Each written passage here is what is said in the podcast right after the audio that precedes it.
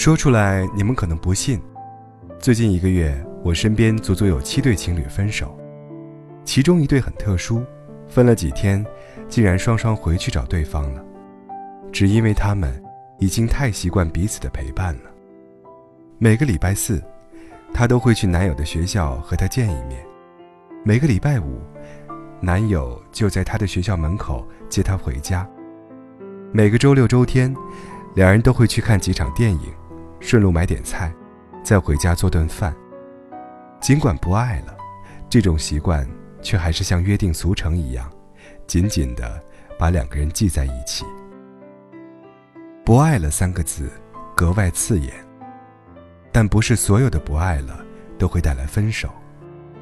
有些人尽管不爱了，倒也宁愿拖着，就算恋情只剩下了乏味和争吵，缄默不言，误伤其类。却也会想着，反正在一起这么长时间了，可能再包容包容，也就过去了。知道已经不爱了，想分手，但舍不得。很多人的感情就毁在这句话上。我的一个好朋友，传统意义上的富家女，全身上下吃穿用度，没有一样不是名牌。本来潇洒自在的一个人，就因为喜欢一个男生而变得卑微。男生算是一个浪子，喜欢追求新鲜，跟他也不爱交流，嫌麻烦，烈行一箩筐，还对他极不耐烦。两人每次争吵都是用时间晾一晾，然后再和好，其实从没真正交流过，从没懂过对方需要什么。他们分手，说是好聚好散，可是男生一回头，他就义无反顾地扑上去。他是放低了姿态，但男生从不愿意为他改变，酗酒、辱骂、夜不归宿，照旧。早该分了，可一直没有。后来我问他，为什么不彻彻底底的放开手呢？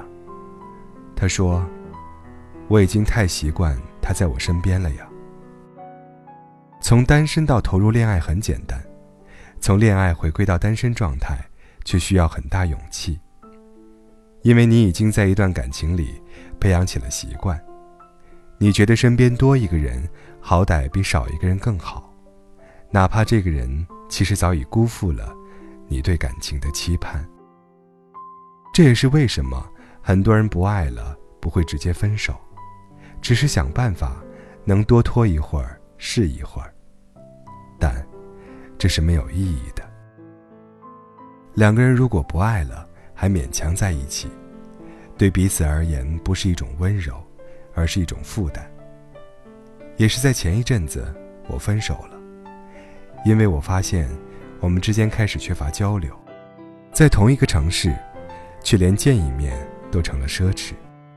他开始慢慢冷落我，可能连他自己都没有察觉，但我知道他心不在焉了。我跟他刚在一起的时候，对他说：“如果你有一天不喜欢我了，一定要直接告诉我。”痛快的分手不是冲动，是一种解脱；及时止损也不是损失，而是一种收获。一个姑娘跟男朋友在一起三年多，两人准备结婚，她却在婚前的一次旅行中，发现了男友跟很多个姑娘暧昧的聊天记录。然后他选择了分手。他说：“我居然觉得庆幸，还好是婚前发现的，我还有回头的机会，情况不算坏。跟错的人分手，是为了给自己遇见更好的人的机会。安全感不是从对方身上获取的，而是自己一点一点积攒下来的。如果两人的相处已经变成了疲累，那么分手。”就是彼此的解脱，是我对你，对这段感情所剩下的最后一丝善意了。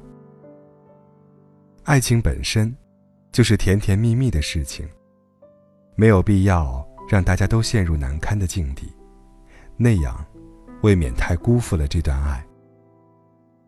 一定要把记忆停在尚且美好的地方，不要一拖再拖，拖成了一出又一出闹剧。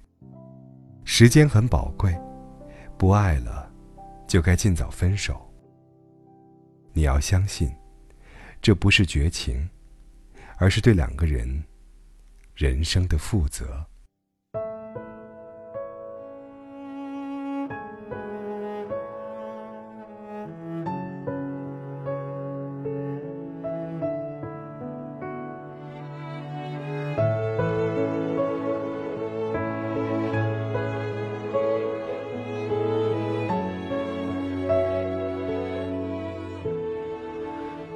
该说的别说了，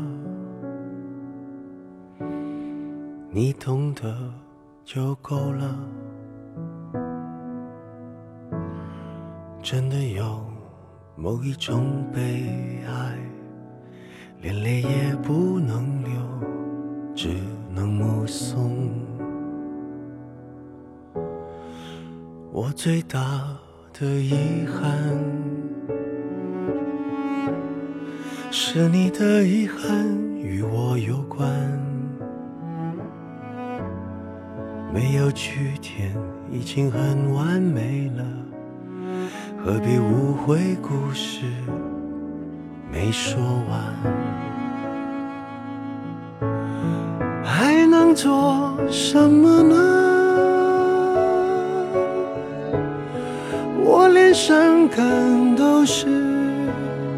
奢侈的，我一想念你就那么近，但终究你都不能陪我到回不去的远方。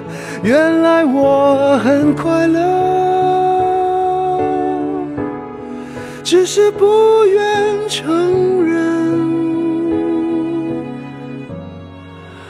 在我怀疑世界时，你给过我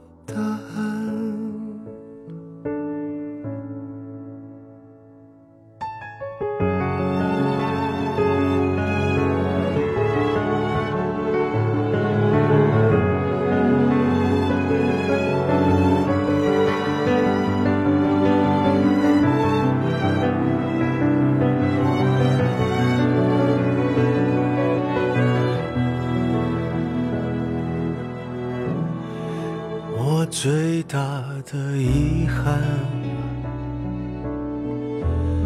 是你的遗憾与我有关，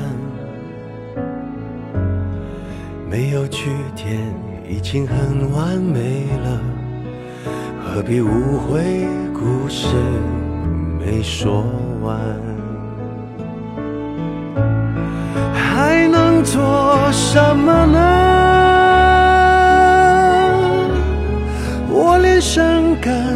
是奢侈的，我一想念你就那么近，但终究你都不能陪我到回不去的远方。